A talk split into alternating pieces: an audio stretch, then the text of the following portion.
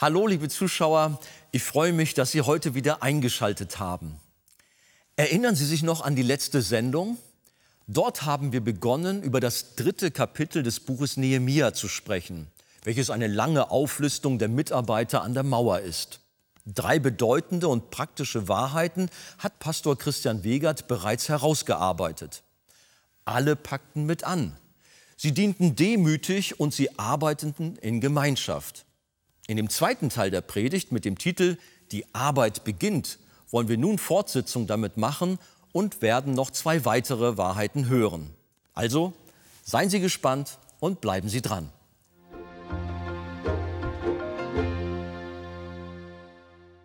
Als Kinder Gottes sind wir in eine Gemeinschaft hineingeführt worden, weil Gott mit seinem Volk großartige Absichten hat, die niemals erreicht werden könnten, wenn jeder nur für sich selbst herumwursteln würde.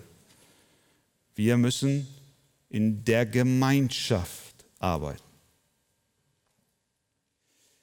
Hättest du die Menschen damals gefragt, was sie denn da tun, dann hätten sie alle mit einer Stimme geantwortet, egal wo sie gerade beschäftigt waren.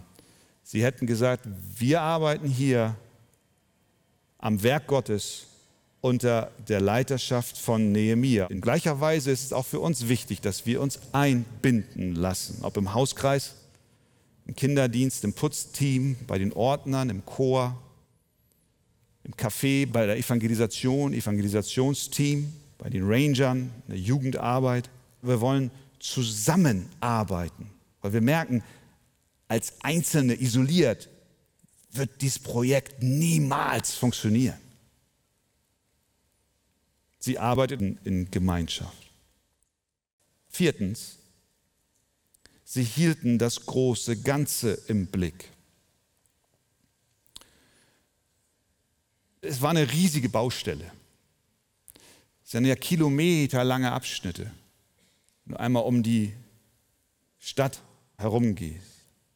Wenn du darüber gegangen wärst und du hättest die Leute ganz konkret gefragt, sag mal, wie ist dein Name und was machst du hier? Ich bin mir sicher, dass du eine klare Antwort bekommen hättest. Der eine, laut des Textes, hätte gesagt, ich bin Jojada und arbeite am alten Tor. Ein anderer, wir finden ihn im Text, hätte gesagt, ich bin Malchia und arbeite am Misttor. Der nächste hätte gesagt, ich bin Meschulam und arbeite gegenüber der Tempelkammer. Und wir könnten die Liste fortsetzen. Sie kannten ihren Namen und sie kannten ihren Einsatzort. Wenn du jemanden getroffen hättest und gefragt hättest, und du, wer bist du und was machst du? Und er hätte geantwortet, ich weiß nicht so recht dann hättest du gewusst, dass er entweder das große Ganze aus dem Blick verloren hat oder überhaupt kein Interesse am Aufbau hatte. Sie machten sich in Gruppen an das Werk, aber waren doch in die Gesamtarbeit eingebunden. Denn jede Gruppe arbeitete zur nächsten hin, wenn ihr den Text erinnert. Sie arbeiteten zur nächsten hin. Sie hatten eine bestimmte Richtung in die sie sich vorarbeiteten. Wenn aber eine Gruppe, das ist auch eine Anwendung für uns, wenn aber eine Gruppe so mit sich selbst beschäftigt gewesen wäre, dass sie das große Ganze aus dem Blick verloren hätte, dann wäre das Werk ins Stocken geraten. Stell dir vor, da wäre eine Gruppe an einem bestimmten Mauerabschnitt und einer aus der Gruppe würde sagen, hey, das ist aber ein schöner Blick hier auf der Mauer oben über das Tal. Lass uns da mal eine Terrasse einrichten. Und da drüben, da wachsen so schöne Pfirsichbäume. Wenn wir die pflücken und den Saft daraus pressen, dann können wir die anbieten für die Leute, die hier langkommen. Dann hätten sie angefangen, sich um sich selbst zu drehen. Und das große Ganze hätten sie aus den Augen verloren.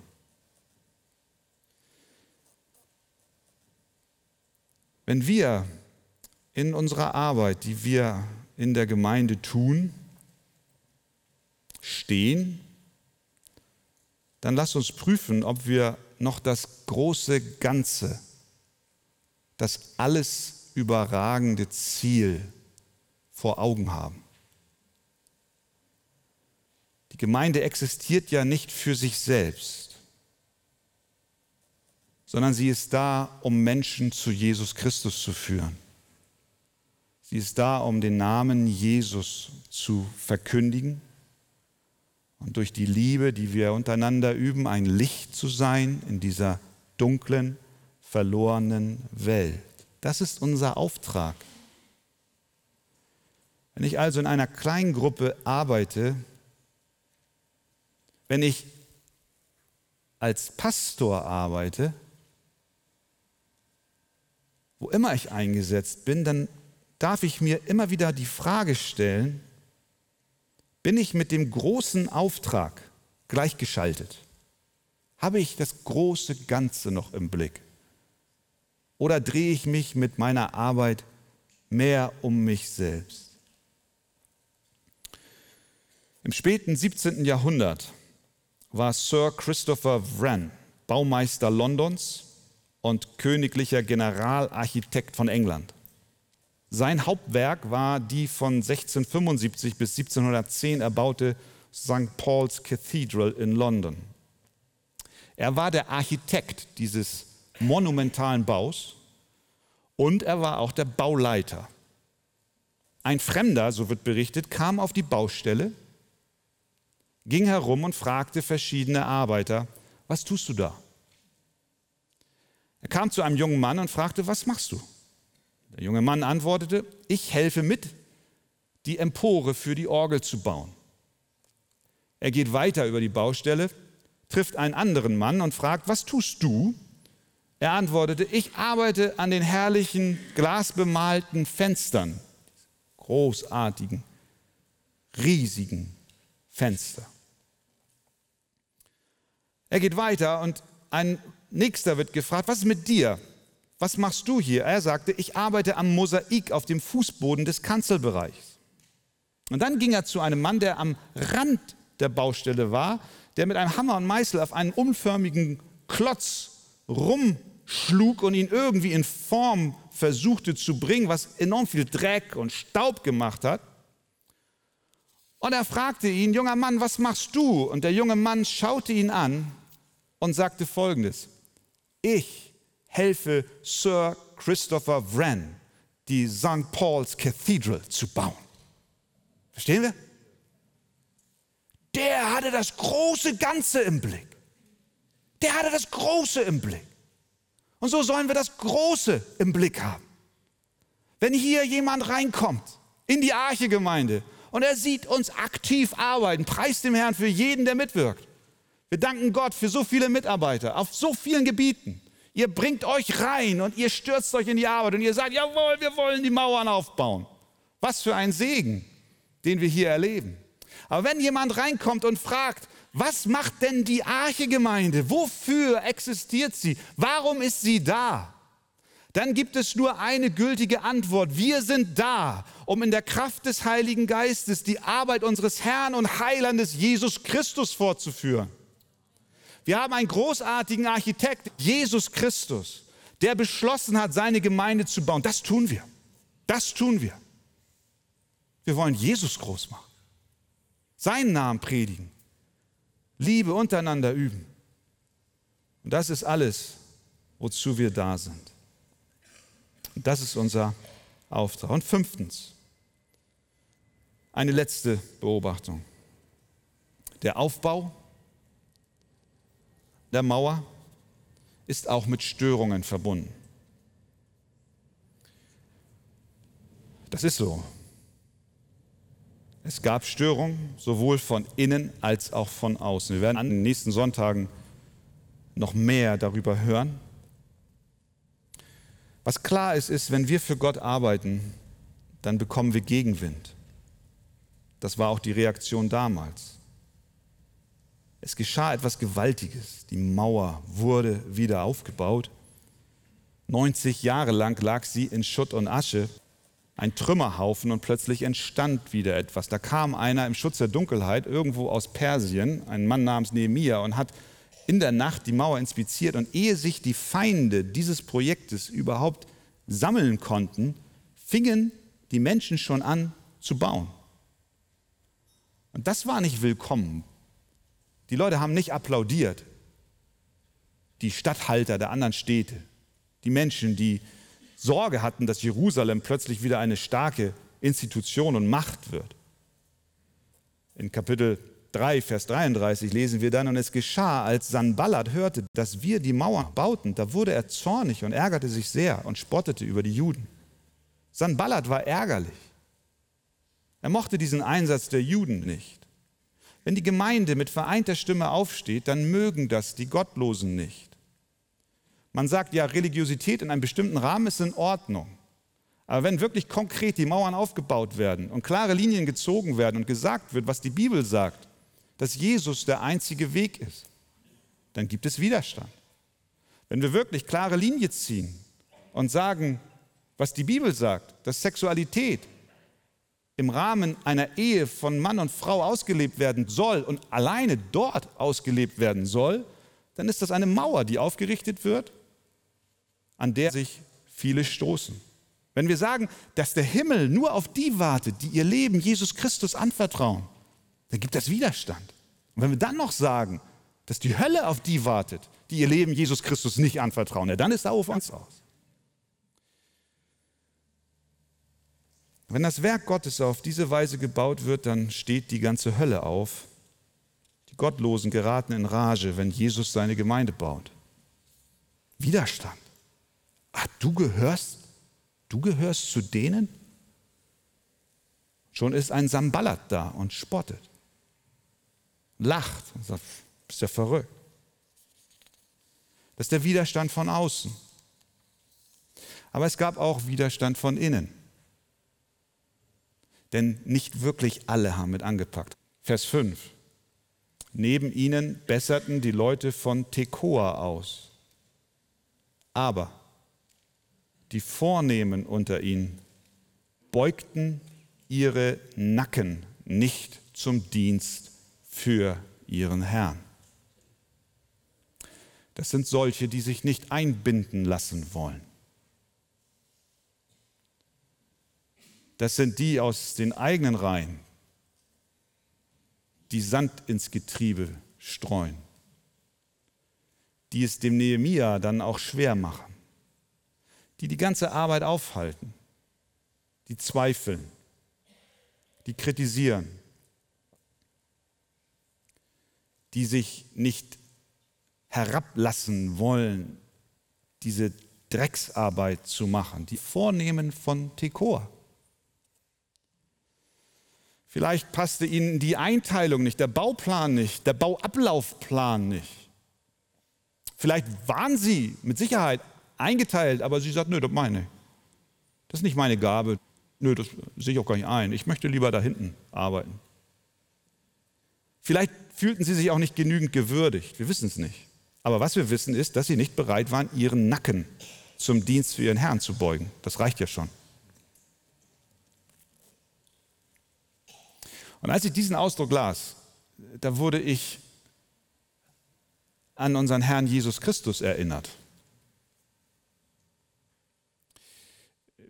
Ich glaube, dass eine Predigt wie diese leicht missverstanden werden kann, je nachdem, mit welchem Herzen man hört. Es könnte aus so einer Predigt der Eindruck entstehen, dass ein moralistischer Aufruf erfolgt und ich jetzt alle an die Ruder zitiere und sage, jetzt aber los. Ja, es ist in einer gewissen Weise ein Aufruf. Amen. Lasst uns gemeinsam bauen. Du bist nicht allein. Wir sind gemeinsam am Werk. Und wir haben ein großes Ganzes vor uns, den Plan, den Gott vor Ewigkeiten schon gefasst hat, dass sein Name durch die Gemeinde auf dieser Welt verherrlicht wird. Wollen wir mit anpacken? Amen. Halleluja. Aber wir packen nicht an, weil jemand hier vorne steht und eine Motivationsrede hält, sondern wir packen an, weil jemand so demütig war und seinen Nacken für dich gebeugt hat. Das ist eine ganz andere Basis, auf der wir stehen. Denn es gibt einen, nämlich Jesus Christus, der sich nicht zu schade war, seinen Nacken zu beugen. Er hat sich gedemütigt. Er hat gedient. Er hat seinen Jüngern die Füße gewaschen. Er hat gesagt, der Knecht ist nicht größer als sein Herr, noch der Gesandte größer als der ihn gesandt hat. Und dass ich euch die Füße wasche, soll ein Vorbild für euch sein, dass ihr mir nachahmt, dass ihr mit in die Speichen greift, dass ihr die Drecksarbeit tut. Aber nicht um eurer selbst willen, sondern um der Ehre Gottes willen. Er hat gesagt in Lukas 22, ich aber bin unter euch wie ein Diener. Und der Höhepunkt seines Dienstes war der Moment, als er den Nacken unter das Kreuz beugte und das Holz auf seinen Schultern nach Golgatha trug und sich erniedrigte bis zum Tod, ja zum Tod am Kreuz. Warum hat er das getan? Du fragst dich, was soll das jetzt? Ich bin hier neu und Hörst das? Die Bibel erklärt uns, dass wir als Menschen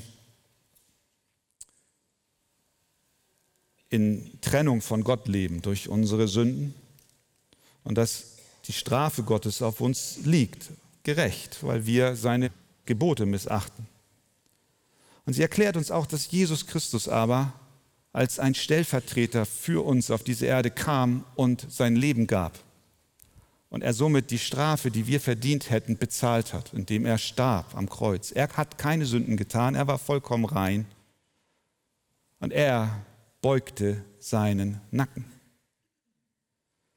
Und alle, die an ihn glauben und sagen, Jesus, vergib mir meine Schuld, ich glaube, dass du für meine Sünden bezahlt hast, die werden gerettet werden. Dieser dein Herr und dein Heiland hat sich nicht verschont, sondern dir und mir gedient. Und deswegen, liebe Gemeinde, lasst uns bei allem Dienen niemals Christus aus den Augen verlieren. Denn dann werden wir dienen, weil wir dankbar sind. Dann werden wir dienen, weil wir Vergebung und Wiederherstellung und Erneuerung in unserem Leben erfahren haben. Jesus Christus allein sollte unsere Motivation sein. Wir arbeiten für ihn und helfen mit, seine Gemeinde zu bauen.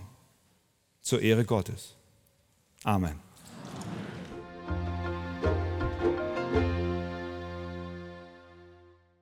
In den letzten beiden Predigten hat uns Pastor Christian Wegert fünf Aspekte vor Augen geführt, die wir anhand der Arbeiten an der Stadtmauer lernen dürfen. Dazu gehörte auch, wie wichtig es ist, dass alle mit anpacken und in Gemeinschaft gedient wird. Pastor Wegert, ist das in der Gemeinde heute auch noch von Relevanz? Ja, hundertprozentig. Wenn wir nicht zusammenwirken, dann können wir auch zusammen kein Ergebnis erzielen. Paulus erinnert uns ja im Neuen Testament an den Leib, den er für die Gemeinde als Bild gebraucht. Und am Leib können wir sehen, wie wichtig es ist, dass jedes Glied und jedes Organ hundertprozentig mitwirkt. Und wenn ein Glied nicht wirkt, dann leidet der ganze Leib. Mhm. Und doch kommt es ja vor, dass in den Gemeinden die Lasten leider nur auf wenige Schultern verteilt sind. Woran kann das liegen und was würdest du Menschen raten, die bisher nicht mitgearbeitet haben? Ja, das liegt daran, dass wir Christen ja zwei Naturen in uns haben. Eine neue Natur, die nach Gott geschaffen ist, und eine alte Natur, die noch unsere Sündhaftigkeit widerspiegelt. Und diese alte Natur, die ist es, die uns unsolidarisch sein lässt, die uns träge sein lässt, die uns lustlos sein lässt und die dann dafür sorgt, dass andere arbeiten und andere sich ausruhen und einige auf Kosten der anderen leben. Und wenn jemand da ist, der dieses Defizit in seinem Leben festgestellt hat, dann sollte er sich an dieses Bild des Leibes Christi als Gemeinde erinnern und überlegen, ich bin doch auch ein Glied am Leibe und ich soll funktionieren. Ich soll mitwirken, dass der ganze Leib lebt, dass er gesund ist. Und da kann man einmal Gott fragen, da kann man die Leiterschaft fragen und sagen, hier bin ich, ich bin bereit, wo kann ich mithelfen? Ich möchte auch nicht nur dem Namen nach ein Glied am Leib Christi sein, sondern ich möchte auch mit anpacken. Ich möchte mithelfen, dass der Kreislauf funktioniert. Ja. Als die Israeliten damals gemeinsam die Mauer gebaut haben, gab es dann aber auch Widerstand und manche Herausforderungen. Ist ja eigentlich auch wie heutzutage. Ja, es gab Widerstand, besonders dann, das haben wir auch in dem Buch Nehemiah gesehen, besonders dann, wenn die Juden eins geworden waren, mhm. an der Mauer zu arbeiten. Das ist genau das, Andi, was den bösen Feind mächtig ärgert und herausfordert. Wenn Christen eins sind, eins in der Wahrheit, eins in der Liebe, dann äh, fängt er an zu toben. Aber wir dürfen wissen, Jesus Christus ist unsere Kraft und unsere Freude, in dieser Einheit dem Feind zu widerstehen. Mhm.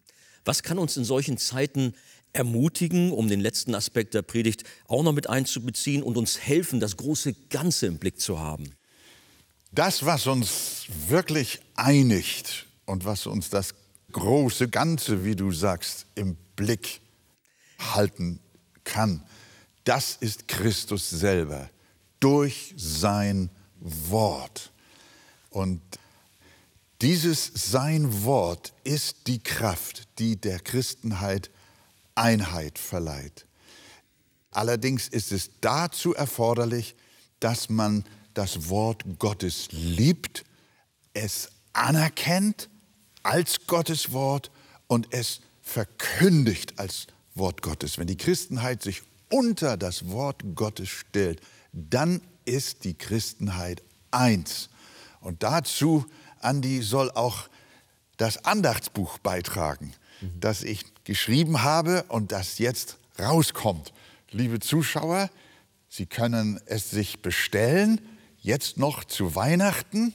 Es lautet Leben aus Gottes Wort. In diesem Buch gibt es 365 Andachten, also eine für jeden Tag.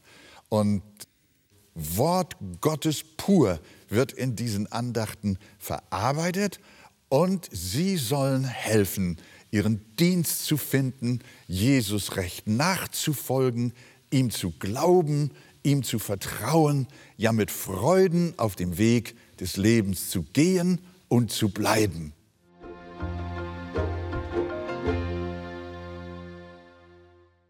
Jesus diente uns, indem er sich selbst erniedrigte und sein Leben für uns gab.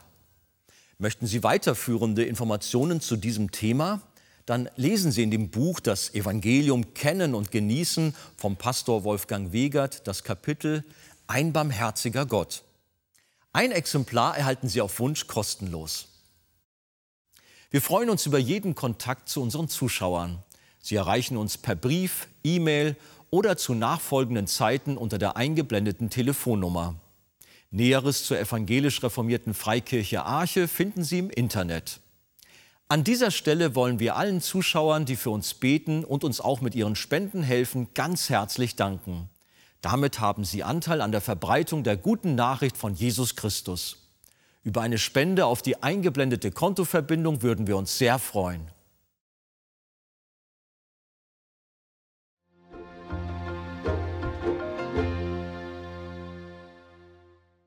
Liebe Zuschauer, wie Sie wissen, ist die Arche weltweit auf verschiedenen Missionsfeldern tätig und hilft Menschen in Not nachhaltig und effektiv. Besonders auch Kindern, die unter Armut, Krankheit, Bildungsmangel und Obdachlosigkeit leiden. Helfen auch Sie mit, diesen Kindern zu Weihnachten eine große Freude zu machen und unterstützen Sie unsere Aktion Hoffnung für Kinder. Einen Einblick in diese Arbeit gibt Ihnen der folgende Kurzfilm. Mit Ihrer Spende machen Sie diese wichtige Hilfe möglich. Wir sagen Ihnen herzlichen Dank.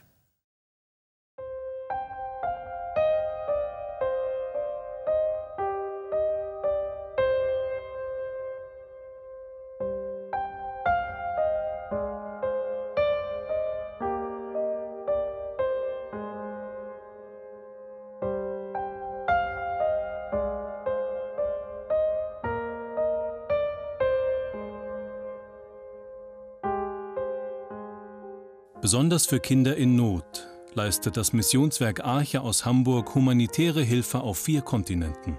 In Brasilien, Indien, Myanmar, Afrika, in der Ukraine und in Russland werden Suppenküchen sowie verschiedene Projekte für Waisen- und Straßenkinder unterstützt. Bedürftige und kinderreiche Familien werden mit Lebensmitteln versorgt. An Weihnachten sollen wieder viele sonst traurige Kinderaugen strahlen. Mit der Aktion Hoffnung für Kinder werden von der Arche Tausende von Weihnachtspaketen mit Grundnahrungsmitteln, Süßigkeiten, Hygieneartikeln und Spielzeug vor Ort verteilt. Daher kommt die Hilfe genau dort an, wo sie am nötigsten gebraucht wird.